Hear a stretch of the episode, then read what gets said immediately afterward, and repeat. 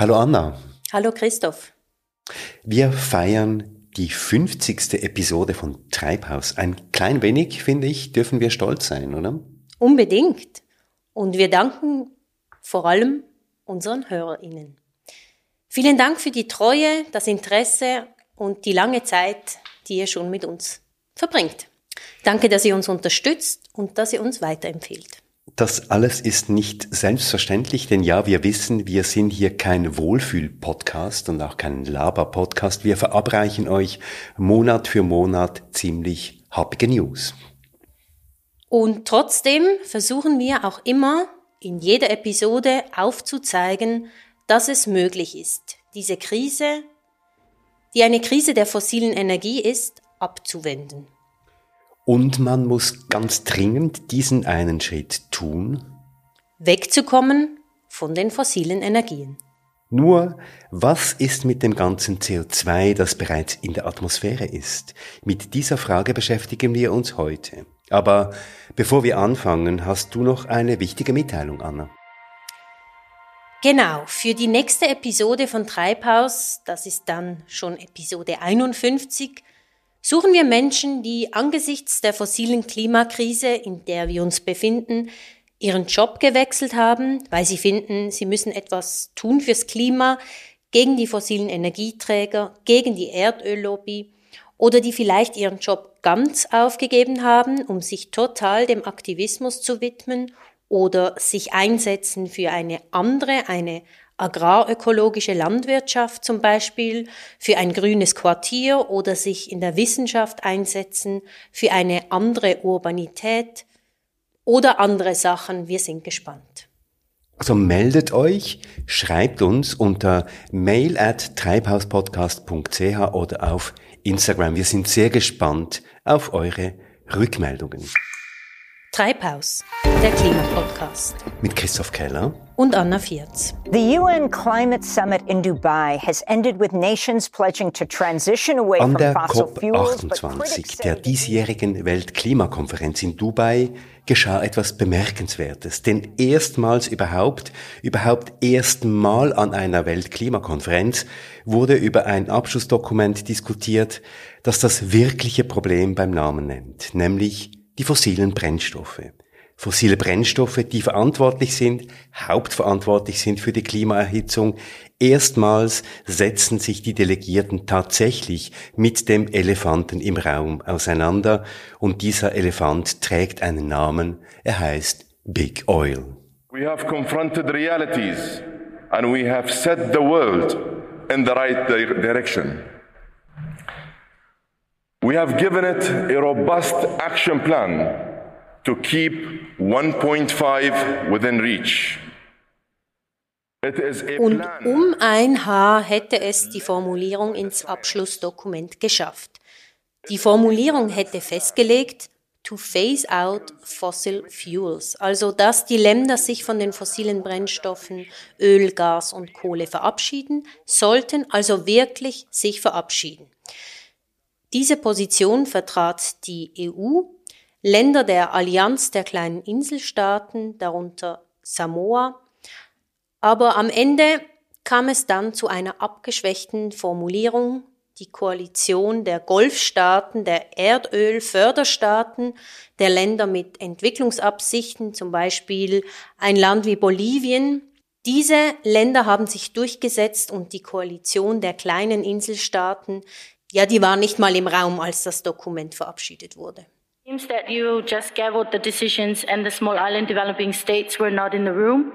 Uh, we were working hard to coordinate the 39 uh, small island states, developing states that are Es wäre alles in allem ein großartiger Schritt gewesen, wenn sich die Länder zu einem Phase-out, zu einer Abkehr von den fossilen Brennstoffen verpflichtet hätten. Das war ja eigentlich auch das Ziel dieser Konferenz. Aber immerhin, nun steht es klar im Abschlussdokument, dass die Staaten aufgerufen werden, to transitioning away from fossil fuels, also sich von den fossilen Brennstoffen abzuwenden oder sich fortzubewegen von den fossilen Brennstoffen, und zwar in einer gerechten, geordneten und gleichberechtigten Form. Das alles muss man allerdings sagen, ist die schwächstmögliche Formulierung innerhalb des UN-Rahmenabkommens zum Klima. To transition away klingt jetzt auch sehr unspezifisch, wenn ich das höre. Aber alles wurde von sehr vielen Delegationen, vor allem des Nordens, Delegationen des Nordens, wurde das gefeiert als Ende der fossilen Ära. The fact is that this document sends very strong messages to the world. First, the document highlights that we have to adhere to keeping 1.5 degrees within reach. That is the North Star. Wenn man das optimistisch liest, kann man das tatsächlich so sagen. Aber andere, vor allem die stark betroffenen Länder, darunter viele Inselstaaten, waren enttäuscht.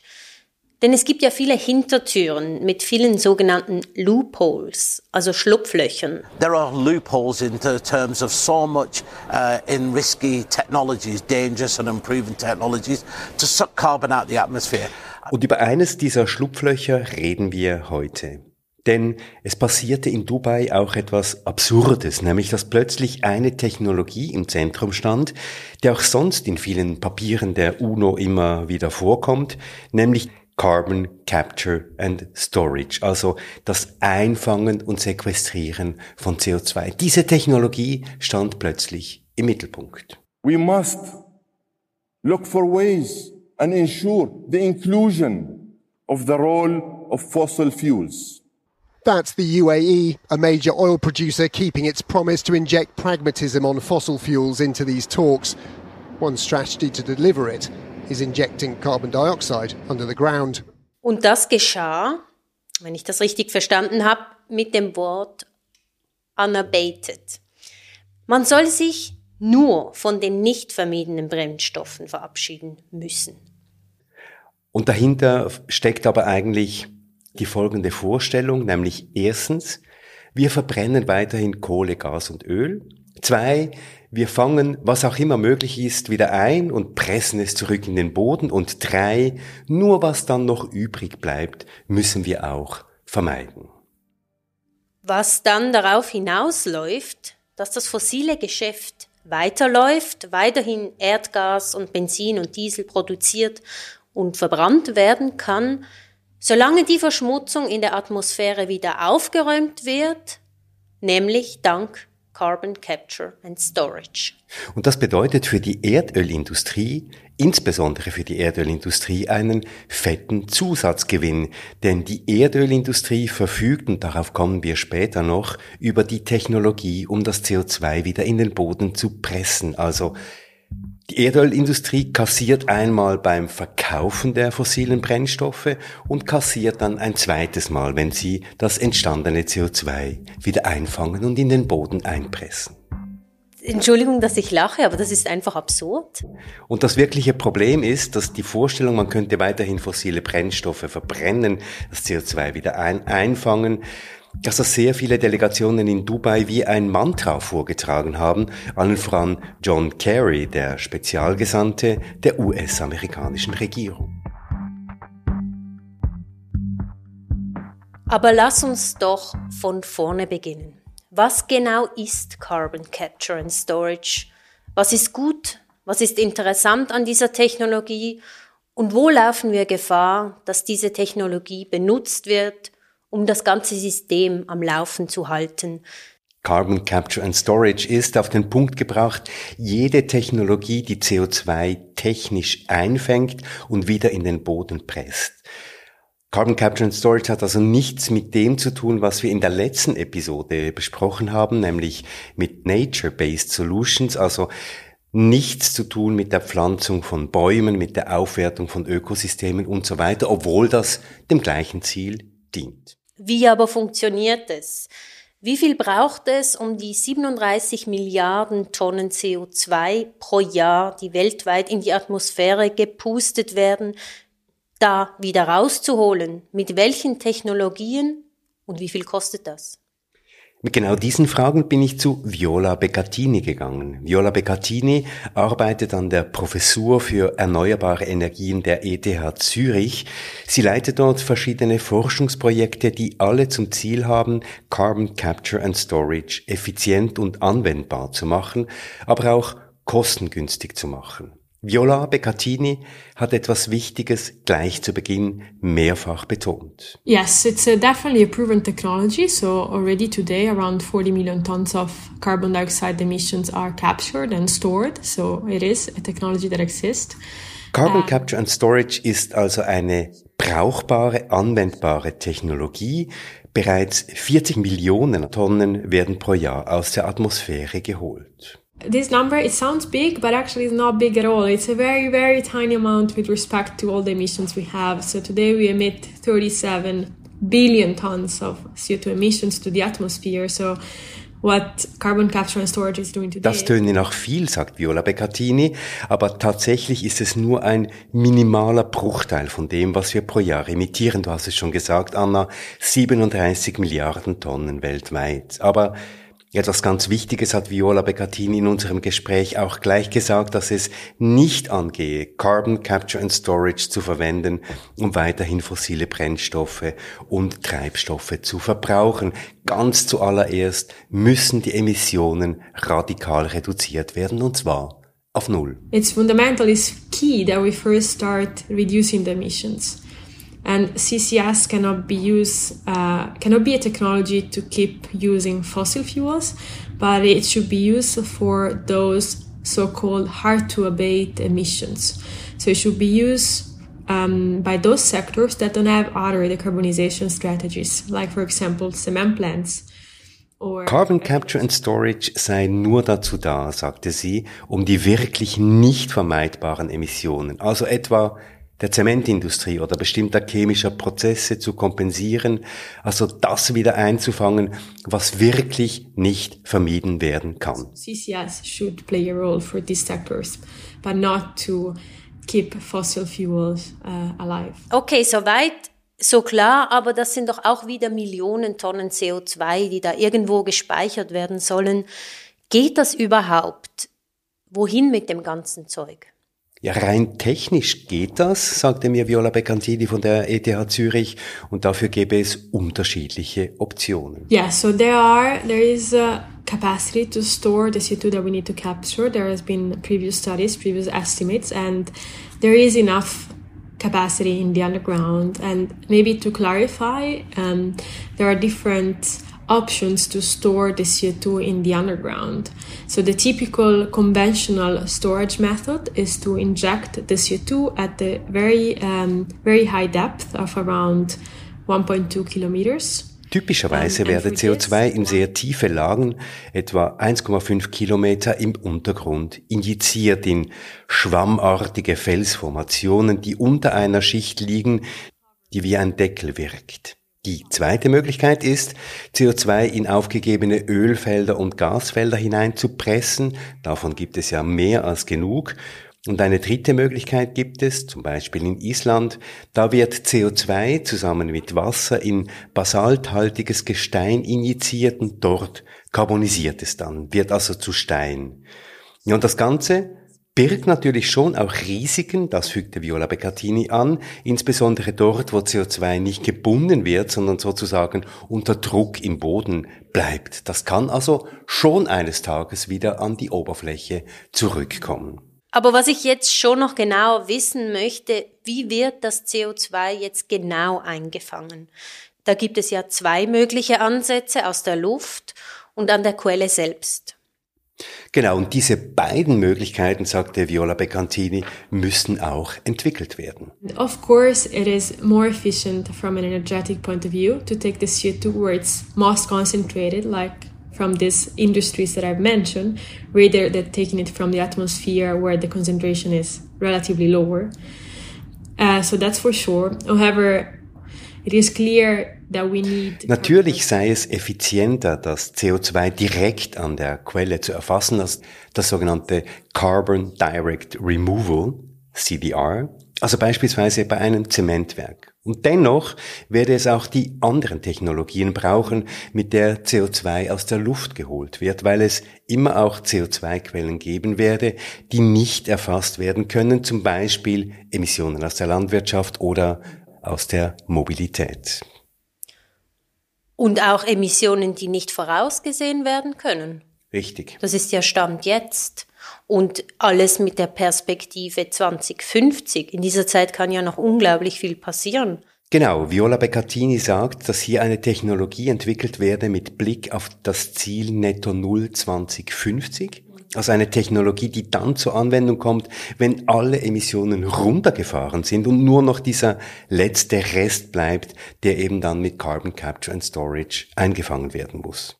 Und trotzdem soll Carbon Capture and Storage schon jetzt zum Einsatz kommen. Warum? Ja, weil die Technologie Zeit brauche, um entwickelt zu werden, sagte mir Viola Beccatini. 2050 sei nicht so weit entfernt und man müsse jetzt vorwärts machen.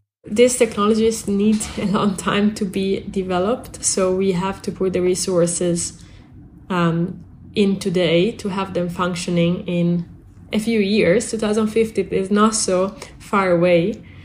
Uh, but of course, this shouldn't distract us from putting all the effort we need to put into reducing emissions and to. Aber nochmal, keine Verwendung, um weiterhin fossile Brennstoffe heute in die Atmosphäre zu pusten. Es geht hier wirklich um die nicht vermeidbaren Emissionen. Aber dann fragte ich Viola Beccatini, ob denn CCS, also Carbon Capture and Storage, nicht auch verwendet werden sollte, um so viel CO2 aus der Atmosphäre zu ziehen, dass wir wieder eines Tages auf der sicheren Seite wären, also bei etwa 350 Parts per Million CO2 in der Atmosphäre. Das ist die Menge CO2 in der Atmosphäre, die ein stabiles Klima garantieren. That would be a dream goal. So if we get there, it would be amazing. But um, given the current uh, projections of future global warming, I think it would be already a great achievement if we can stabilize the global warming within Ja, das wäre ein Traumziel, sagte Viola Beccatini, aber angesichts der globalen Entwicklungen gehe es jetzt doch erst einmal darum, die weltweiten Temperaturen nicht über 1,5 Grad steigen zu lassen. Und es gehe darum, erstmal die Infrastruktur aufzubauen, um tatsächlich das ganze CO2 irgendwohin zu transportieren und einzulagern. Because installing the, this capture plant is it takes takes a long time for the planning, for the construction. And capturing CO2 requires also a lot of energy. So we also have to uh, worry and, and, and uh, find solutions for energy supply. And these geological storage sites are mostly located. Carbon Capture and Storage brauche auch viel Energie. Man müsse auch erstmal die Energie zur Hand haben, um die vielen Tonnen CO2 einzufangen und auch zu lagern. Für die Schweiz zum Beispiel ist es bedeutsam, dass die Lager für CO2 in Europa unter der Nordsee liegen. Es braucht also eine Pipeline und das ist eine grenzüberschreitende Infrastruktur, die zu bauen viele Jahre in Anspruch nimmt. Und dann, sagte mir Viola Beccatini, sei das Ganze auch eine Frage der Politik. Denn heute sei das Emittieren von CO2 um ein Mehrfaches billiger als das Einfangen von CO2. Und erst, wenn sich dieses Verhältnis ausgleiche und umkehre, werde das Carbon Capture and Storage auch rentabel werden. This will not be done simply because it's not, uh, it's, it's costly. So that's the issue. Nun sind wir wieder mal bei der Preisfrage, bei der Frage also, was das CO2 denn kosten muss, wie viel also die Betreiber einer Carbon Capture and Storage Anlage für jede Tonne an gespeichertem CO2 bekommen. Genau. Viola Beccatini hat das vorgerechnet und mir gesagt, dass ein Zementwerk heute für eine Tonne emittierten CO2 auf dem Emissionshandel etwa 80 Euro bezahlen muss. So if we consider, for example, a, a plant, like a cement plant, which is under the emission trading scheme, um, today the CO2 price is relatively low, is around uh, 80 80 äh, Euro per Tonne. Aber damit sich das Carbon Capture and Storage rentiert, dann das Einpressen in den Untergrund, der ganze Transport, die ganze Infrastruktur, damit das alles rentiert, muss der Preis für CO2 auf mehrere hundert Franken pro Tonne erhöht werden. Higher the bar, uh, so the, the CO2 price currently is definitely too low. Und wer soll das finanzieren? Wer spricht hier das Geld, um diese ganzen Infrastrukturen zu erstellen? Das habe ich Viola Begattini auch gefragt und sie hat in einem Forschungsprojekt kürzlich verschiedene Optionen durchgerechnet. In a recent project, we have conducted here at ETH a pilot project called Demo Karma that has come to an end just during this uh, this last weeks. We have investigated different financing strategies for such this infrastructure, considering uh, private financing, public financing, or a mix. Sie ist zum ähm. Schluss gekommen, ja, die Kosten seien hoch, sagt sie, aber doch nicht so hoch, dass sie andere Infrastrukturprojekte, welche die Schweiz schon finanziert hat, übersteigt. Also grundsätzlich wäre es zum Beispiel möglich, alle Emissionen aus den Kehrichtverbrennungsanlagen, alle Emissionen aus den Schweizer Zementwerken abzuziehen und einzulagern. Das wäre enorm teuer, aber technisch und finanziell grundsätzlich machbar.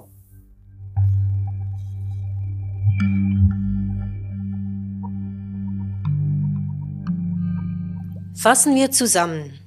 Also Carbon Capture and Storage funktioniert, wenn alle vermeidbaren Emissionen auf Null sind. Carbon Capture and Storage ist sehr kostspielig und rentabel wird es nur, wenn die Politik Maßnahmen ergreift, mit denen der Preis für CO2 in die Höhe getrieben wird. Soweit die Prinzipien. Aber wie sieht nun die Praxis aus? Wo stehen wir heute? Ja, die Praxis ist ein bisschen eine andere und da ähm, gibt es ganz viele Faktoren, die jetzt hineinspielen und ich weiß gar nicht, wo wirklich anfangen. Vielleicht vorneweg einmal, was die Schweiz angeht, da gibt es wie in anderen Ländern, auch in Deutschland, verschiedene Programme für diese Technologie. Im Zentrum steht in der Schweiz die Swiss Carbon Removal Platform. Da sind Forschungsinstitute beteiligt, der Bund, aber auch die Industrie, die Gasindustrie unter anderem, die Kehrichtverbrenner, darunter alle Firmen, die mit Kompensationsgeschäften ihr Geld verdienen und natürlich auch Click, das ist die Kompensationsagentur der Schweizer Erdölindustrie. Und wenn ich dir jetzt so zuhöre, Christoph, dann scheint mir, dass wieder die Idee der Kompensation im Zentrum steht. Ja, du siehst das ganz richtig, Anna. Die Interessen der verschiedenen Firmen sind ganz unterschiedlich. Viele leisten bei Carbon Capture and Storage tatsächlich Pionierarbeit und doch gibt es dieses Problem mit der Kompensation. Und am besten beginne ich mit der vielleicht bekanntesten Carbon Capture and Storage Firma aktuell. Das ist Climeworks, ein Startup, das aus der ETH Zürich hervorgegangen ist. Christoph and I started Climeworks back in 2009. We were skiing in the Swiss Alps and we could witness with our own eyes how the glaciers were melting year on year by meters, not by centimeters. And these kind of observations always triggered the wish in us to do something to mitigate climate change. Climeworks hat heute exponentiell wachsende Zahlen von Mitarbeiterinnen. Es ist eine schnell wachsende Firma. Die beiden Gründer, Jan Wurzbacher und Christoph Gebald, haben ein Verfahren entwickelt, um CO2 direkt aus der Luft zu holen. Die Firma hat eine erste Pilotanlage in Hinwil in der Schweiz in Betrieb genommen. Die erste industrielle Anlage heißt Orca und steht auf Island. Die nächste Mammoth geht 2024 ebenfalls in Island in Betrieb. Die Anlage Mammoth soll dann 36.000 Tonnen CO2 pro Jahr aus der Luft holen. Das klingt jetzt schon mal nicht so schlecht. Das CO2 wird aus der Luft geschnappt und dann, wohin kommt es? Das CO2 wird in die basalthaltigen Böden Islands eingepresst, carbonisiert dort und wird zu festem Gestein. Das ist also die dritte Möglichkeit des CO2-Einlagerns, von der uns Viola Beccantini erzählt hat. Climeworks expandiert. Das Ziel von Climeworks ist es, bis 2050 CO2 in der Größenordnung von Gigatonnen aus der Atmosphäre zu entfernen und sicher zu lagern. Und dafür expandiert Climeworks auch in andere Kontinente, zum Beispiel nach Afrika, nach Kenia. Dort ist ein entsprechender Vertrag für eine solche Anlage und für die Sequestrierung bereits unter Dach und Fach. Imagine you're climbing Mount Everest. You're not climbing it at one go. There are several camps on the way. And this is the Climeworks approach to solving the scaling challenge. Building Orca is reaching Camp 1.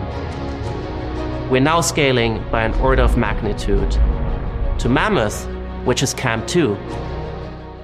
Das Ziel von Climeworks tönt jetzt im ersten Moment gut, nur ich stelle mir vor, das braucht Zehntausende solcher Maschinen, wie sie Climeworks herstellt, um auch nur die weltweite Jahresproduktion an CO2 aus der Luft zu holen. Also die Produktion von einem Jahr, geschweige denn das ganze historische CO2. In Zahlen ausgedrückt, ExpertInnen sagen, man werde pro Jahr bis zu 10 Milliarden Tonnen CO2 zum Verschwinden bringen müssen, um die Temperatur der Atmosphäre unter 1,5 Grad zu halten. Das sind 10 Milliarden Tonnen. Da ist das Beispiel Island ein Tropfen auf den heißen Stein. Genau, es bräuchte tatsächlich Hunderttausende, wenn nicht Millionen an solchen Maschinen. Und ja, jetzt kommt der Punkt. Climeworks spricht zwar davon, man wolle unvermeidbare und auch die historischen CO2-Emissionen aus der Luft holen, Dennoch steckt eben Climeworks bereits wieder in dieser Falle des Kompensationsgeschäfts drin. Climeworks bietet jetzt schon an, dass ich als Individuum oder als Firma mit Geld, Spenden oder Investitionen in Climeworks meine Emissionen kompensieren kann. Und das ist schwierig, denn nun sind wir wieder im Kompensationsbusiness gelandet, das wir ja letztes Mal begonnen haben. Wir sind wieder da, wo sich die Katze in den Schwanz beißt. Aber das ist nur ein Beispiel. This is a carbon capture plant. It's the fossil fuel industry's preferred method for tackling climate change. Simply put, it removes damaging CO2 from the atmosphere. And the tech is featuring prominently In den USA, dem zweitgrößten Verschmutzer der Atmosphäre mit CO2, hat der Inflation Reduction Act dem Carbon Capture and Storage neuen Schub verliehen, Allerdings gibt es erst wenige Projekte, die bereits laufen. Die Kapazität ist tief, aber es gibt Ölkonzerne wie Occidental Petroleum Company, die wollen bis 2035 bis zu 100 Carbon Capture and Storage Anlagen bauen und einen Teil dafür verwenden, um Öl dann noch effizienter aus dem Boden zu holen, also die Erdölproduktion zu erhöhen. Und das Ganze wird ebenfalls von der Administration Biden unterstützt. The US government has made millions of dollars of taxpayer money available to companies looking to build out this technology in the form of tax credits. And Occidental Petroleum wants to make use of that money. There are only a handful of direct air capture plants operating in the world. In fact, genau, also Carbon Removal, CO2 aus der Luft holen, um noch mehr Erdöl aus dem Boden zu pressen. Das ist jetzt schon sehr absurd. Mich erinnert das sehr an ein Hamsterrad. Ist aber leider kein Einzelfall, weil etwas muss man wissen, die Erdölindustrie ist nicht nur ein CO2-Emittent, sondern die Erdölindustrie braucht tatsächlich dieses CO2, um Erdöl effizient aus dem Boden zu holen, und zwar schon lange. CO2 wird in den Boden gepresst, um die fossilen Brennstoffe aus etwas schwierig gewordenen Lagern buchstäblich herauszupressen. Also die Erdölindustrie ist lange schon ein CO2-Konsument. Hat aber das Wissen und die Technologie, um mit CO2 umzugehen. Genau. Und deshalb liegt es auch sehr nahe, alte, aufgegebene Erdöl- und Gasfelder dann für die Sequestrierung zu nutzen.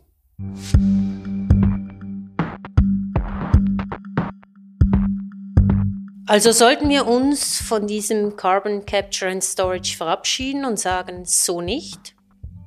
Nein, ich glaube im Gegenteil. Wir wissen ja, Carbon Capture and Storage wird dringend gebraucht, um die Klimaerhitzung nicht über 1,5 Grad schnellen zu lassen. Das haben das Intergovernmental Panel on Climate Change, das haben die internationale Energieagentur und hunderte Studien errechnet. Und es sind, wie wir gehört haben, horrende Mengen, die aus der Atmosphäre geholt werden müssen und es werden eben immer mehr, je mehr CO2 wir in die Atmosphäre hinauspusten. Also je länger wir zuwarten mit der Emissionsreduktion, umso mehr müssen wir dann auch wieder herausholen. Es braucht tatsächlich Hunderte, Tausende, vielleicht Hunderttausende Projekte und Firmen, die dieses Geschäft einsteigen, die mit unterschiedlichen Technologien dieses unvermeidbare CO2 abscheiden oder irgendwie aus der Atmosphäre herausholen. Und da gibt es heute tatsächlich schon sehr viele interessante Firmen. Eines haben wir gehört, Climeworks, aber es gibt auch noch ein interessantes Beispiel ebenfalls aus der Schweiz. Du hast dich mit Johannes Tiefenthaler getroffen. Er arbeitet für Neustark. Neustark ist ebenfalls wie Climeworks ein Start-up aus der ETH. Gegründet wurde Neustark von ihm, Johannes Tiefenthaler und Valentin Gutknecht. Johannes Tiefenthaler hat die Technologie entwickelt, die Neustark anwendet. Du hast dich mit ihm getroffen. Genau. Ich wollte von ihm wissen, wie das geht, wie Sie in Ihrer Firma CO2 aus der Luft holen. Vielleicht kurz zusammengefasst, Sie holen CO2 aus der Luft und pressen es in rezyklierten Zement.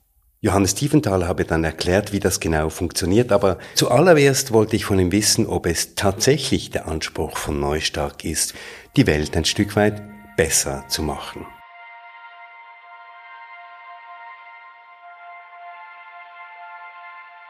Ja, das ist ganz klar unser Anspruch. Ich denke um, über unser direktes und indirektes Handeln.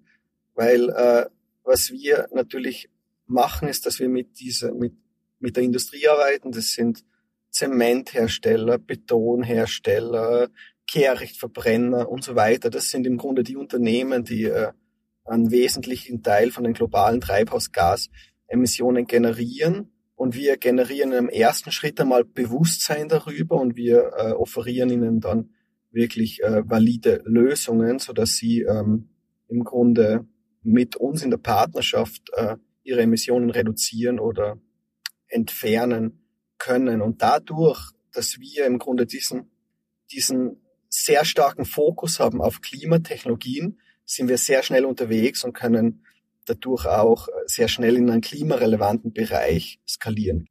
Und jetzt nimmt mich natürlich Wunder, was ist da die Technologie, die dahinter steht, Johannes Tiefenthaler? Unsere Technologie ähm, startet eigentlich bei äh, der CO2-Entnahme aus der Atmosphäre. Das passiert durch Biomasse, die das CO2 während der Photosynthese aus der Atmosphäre entzieht.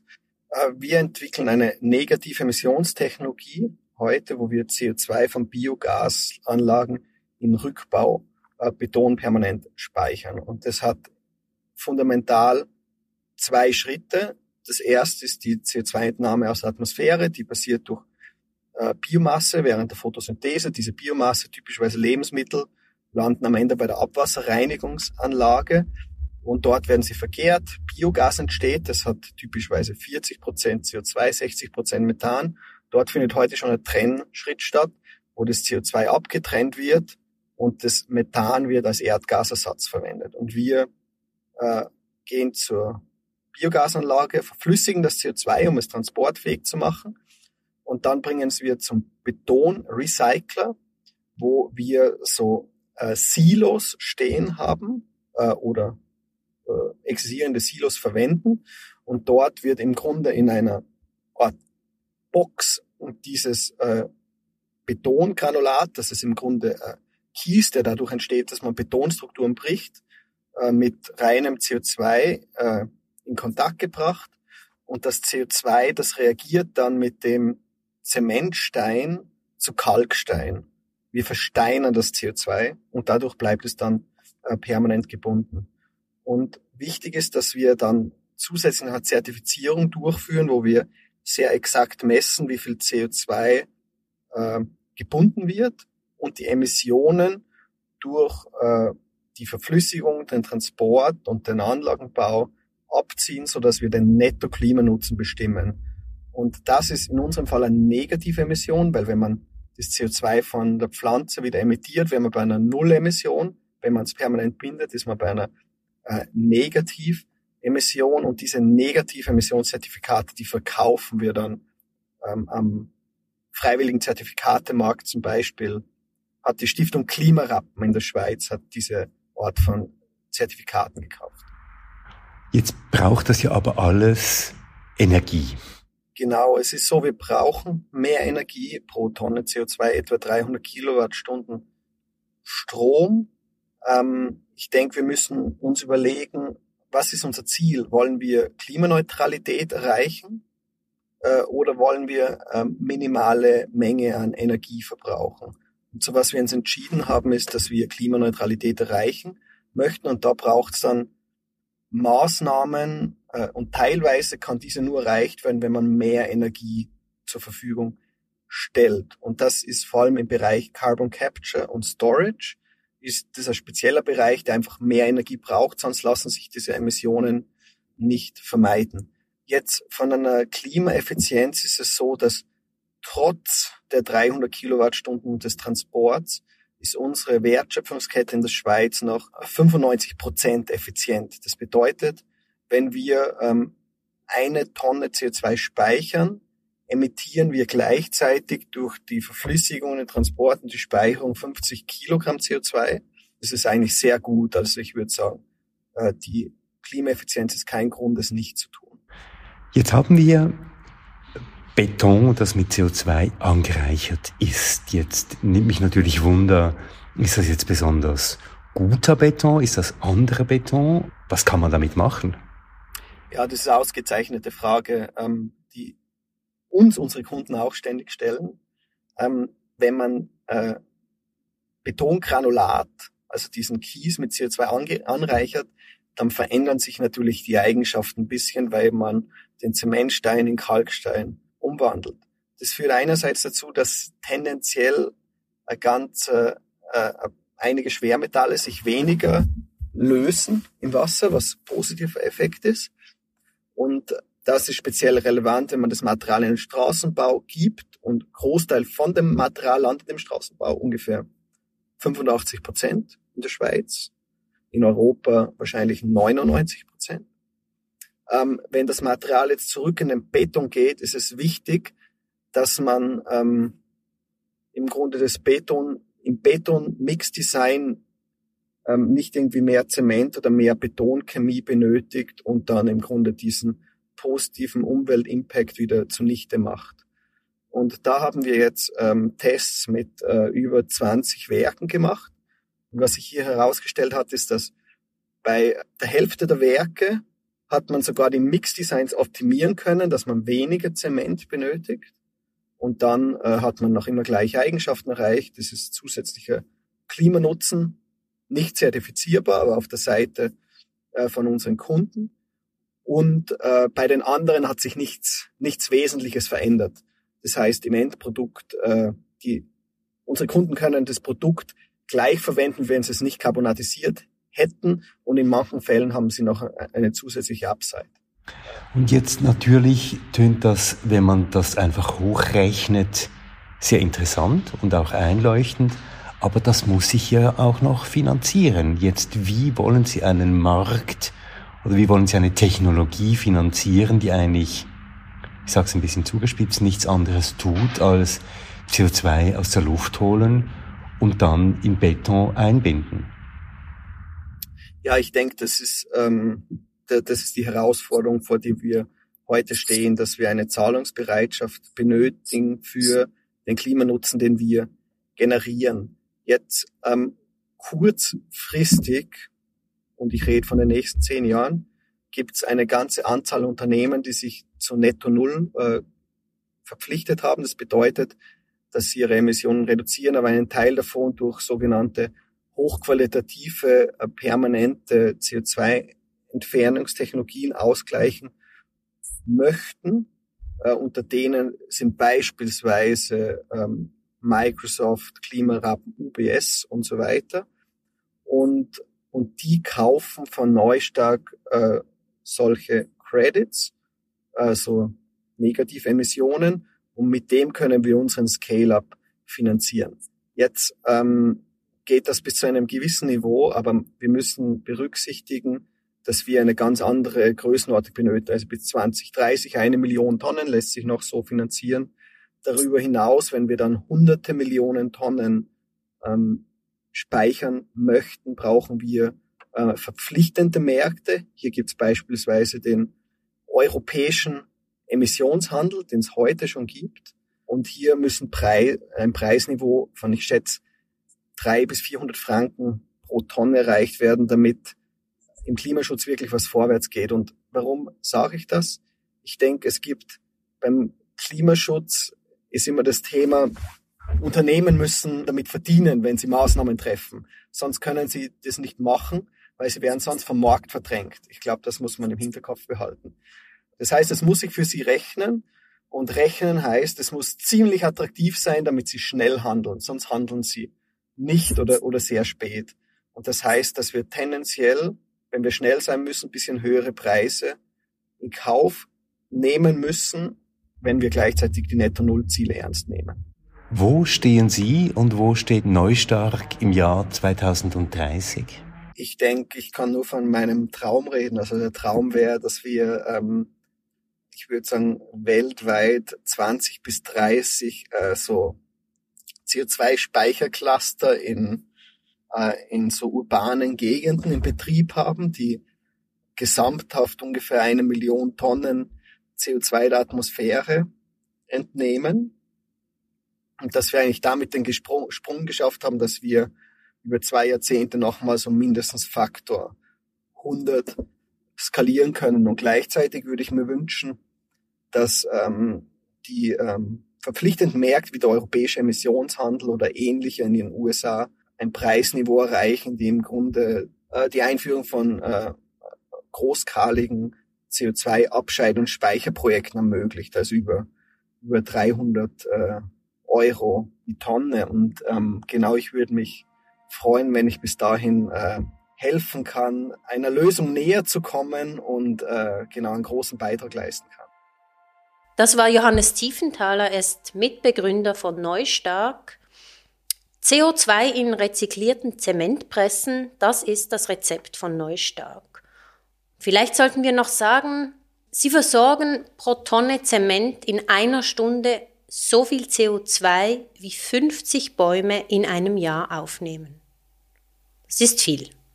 Das ist beeindruckend, ja. Aber auch hier, wir wiederholen uns, sind wir wieder beim Problem, das wir schon bei Climeworks und anderen Firmen gesehen haben, die Gefahr des Netto-Null-Spiels, nämlich dass Firmen weiterhin ihr CO2-Emission kompensieren können. Und damit kommen wir nicht weiter. Auch nicht mit der Einstellung, dass sich das Carbon Capture and Storage Geschäft lohnen muss. Es muss attraktiv sein für die Unternehmen, wie Johannes Tiefenthaler sagt, so kommen wir nicht weiter.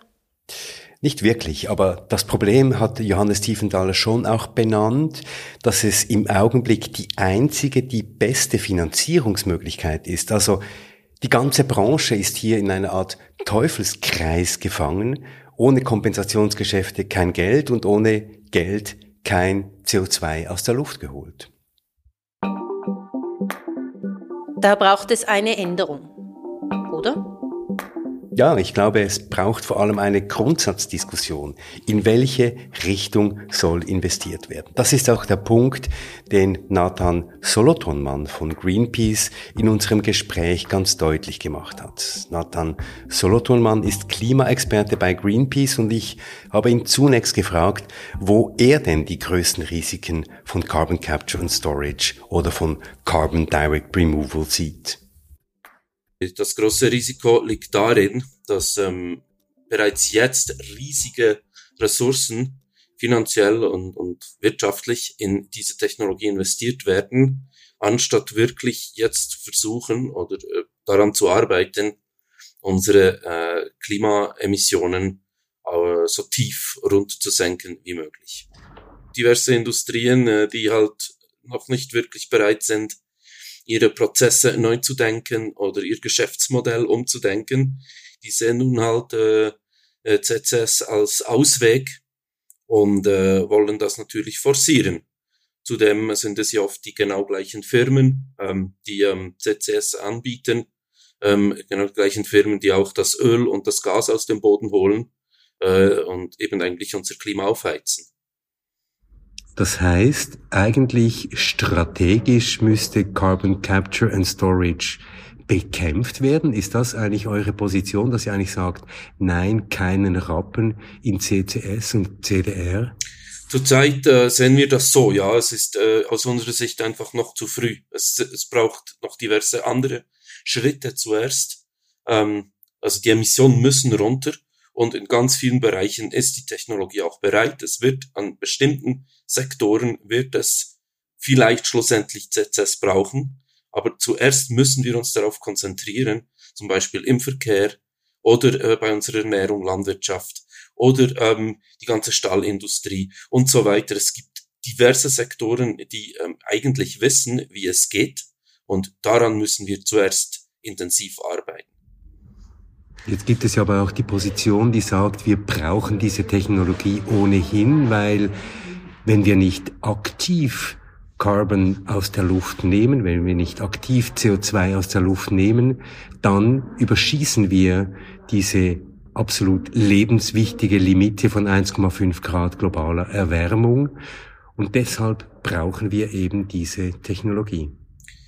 Ja, das äh, kann man so sehen. Der Punkt ist einfach, wenn dieses System wirklich hochgefahren werden soll, und wir sehen auch, ähm, äh, welche Projekte da angedacht sind, beispielsweise in Europa mit dem äh, Northern Lights Projekt, beispielsweise diese Kooperation zwischen äh, Deutschland und Norwegen. Bis diese Projekte wirklich aufgegleist sind, sind wir eigentlich längst drüber. Also das und und auch die ähm, Kapazitäten, die da angedacht sind, werden niemals dazu ausreichen, ähm, unsere äh, nach wie vor riesigen Emissionen in irgendeiner Art und Weise zu kompensieren.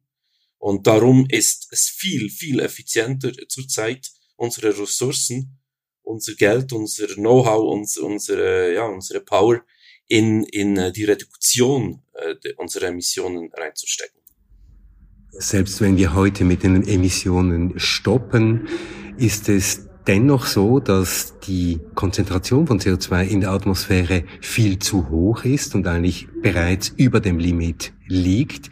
Das heißt, selbst wenn die Emissionen stoppen, brauchen wir doch eine Technologie, die am Ende dann das Niveau von CO2 wieder auf die lebensfreundlichen 350 Parts per Million herunterholt. Ja, da gibt's natürlich auch natürliche Prozesse, die schlussendlich über, über lange Zeit, zum Beispiel das Meer, die, die CO2-Sinks im Meer, die schlussendlich das CO2 irgendwann wieder aus der Atmosphäre rausholen. Man kann auch darauf bauen. Und, und wie gesagt, es geht ja darum, dass wir schlussendlich so rasch wie möglich auf Netto Null kommen. Und es gibt zurzeit einfach viel effizientere Methoden, als jetzt eine riesige CCS-Infrastruktur aufzubauen, die möglicherweise ein paar Prozent unserer Emissionen in, in Europa äh, im, im Meeresgrund versenken kann. Und zudem muss man einfach auch sehen, es gibt immer noch große Risiken, es gibt große Unbekannte und ähm, es ja, ist ein großes Risiko, jetzt hier auf, so intensiv auf eine neue Technologie zu setzen, ohne wirklich die langfristigen Wirkungen zu kennen.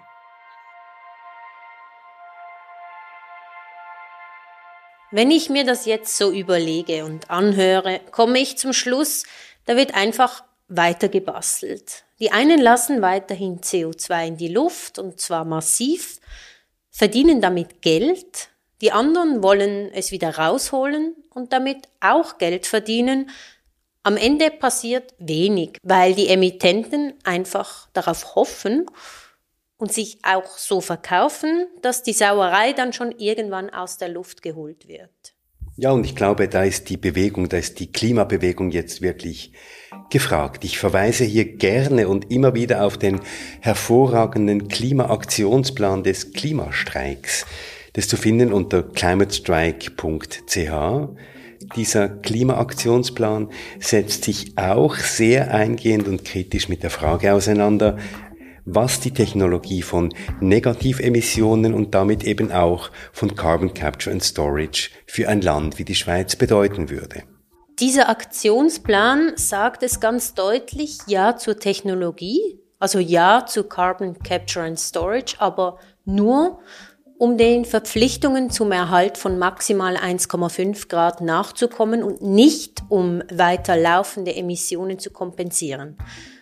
Und ganz wichtig auch, die Aufgabe, CO2 aus der Atmosphäre zu holen, sollte wirklich nicht künftigen Generationen aufgebürdet werden. Ja, und wenn wir das alles zusammenfassen, glaube ich, kommen wir zum Schluss, dass in dieser ganzen Geschichte einfach ein Prinzip endlich Einzug halten sollte. Und das ist das Verursacherprinzip. Das ist ein fundamentales Prinzip im Umweltrecht und es besagt, dass für den Schaden bezahlen soll, wer ihn verursacht hat.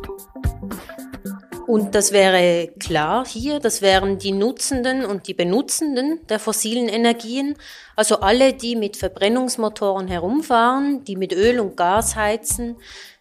Die hatten bis vor kurzem keine großen Alternativen. Zu mächtig, zu allgegenwärtig waren die fossilen Giganten. Ich finde es deshalb schwierig, die VerbraucherInnen hier in die Pflicht zu nehmen.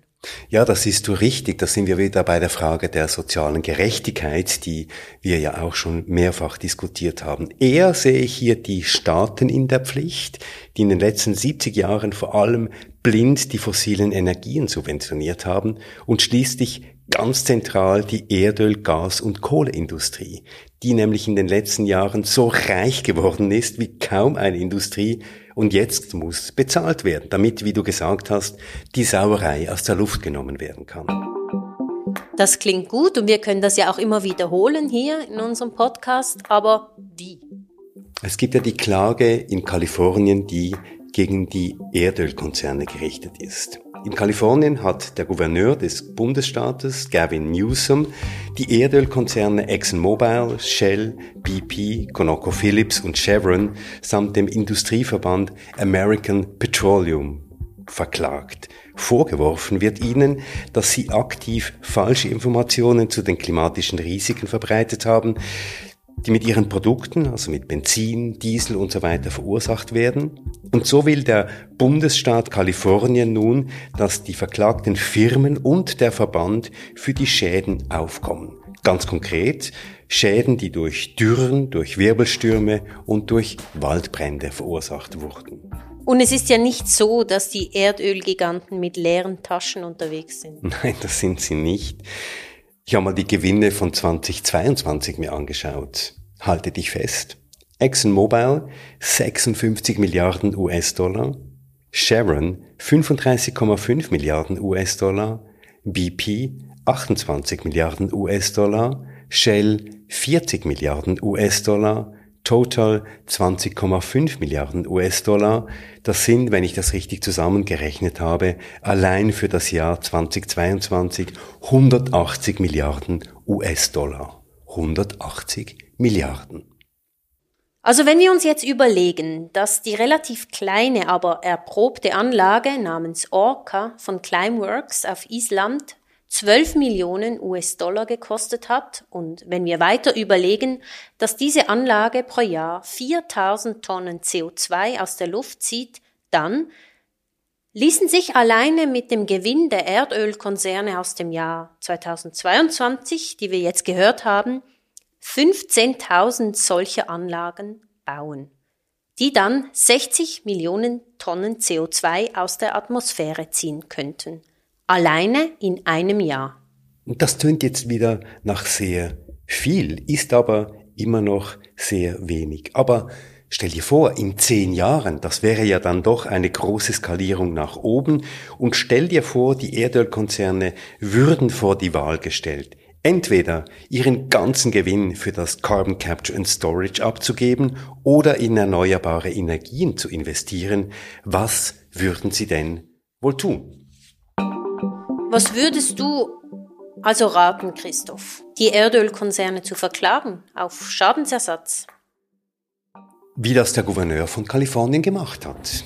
Und zwar mit dem Ziel, dass sie sofort aufhören, die Atmosphäre weiterhin massiv zu schädigen, unser Klima kaputt zu machen und wenn Sie das wirklich wollen, dann sollen Sie nach dem Verursacherprinzip das Zeugs wieder aus der Luft holen, zu den sehr hohen Kosten, zu den sehr, sehr hohen Kosten, die Carbon Capture and Storage heute verursacht.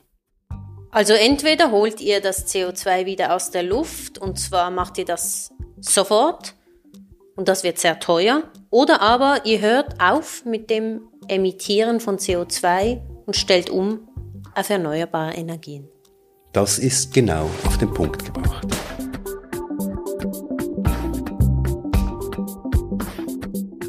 Das war die 50. Episode von Treibhaus. Und wir würden gerne die Korken knallen lassen, wenn wir wüssten, dass es uns im nächsten Jahr nicht mehr braucht, dass es diesen Podcast nicht mehr braucht, weil wir uns anderen Dingen zuwenden könnten, in der Gewissheit, dass wir wirklich auf gutem Weg sind und auf dem Weg sind, tatsächlich zum Phase-out von den fossilen Energien. Aber davon sind wir noch weit entfernt.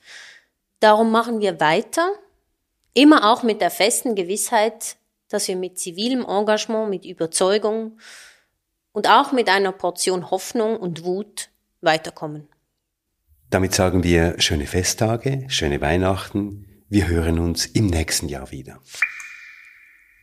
Treibhaus, der Klimapodcast. Eine Produktion von Podcast Lab mit Olivier Christe, mit Samuel Schläfle, mit Celine Elber, Lena Schubert, Johann Otten, mit der Musik von Lukas Fretz und mit Anna Vierz und Christoph Keller. Ihr findet uns auf www.treibhauspodcast.ch und überall, wo es gute Podcasts gibt, auch auf www.podcastlab.ch. Und wenn euch Treibhaus gefällt, wenn ihr Anregungen habt oder Kritik, einfach schreiben an mail at treibhauspodcast.ch. Wir freuen uns über jede Zuschrift. Tschüss!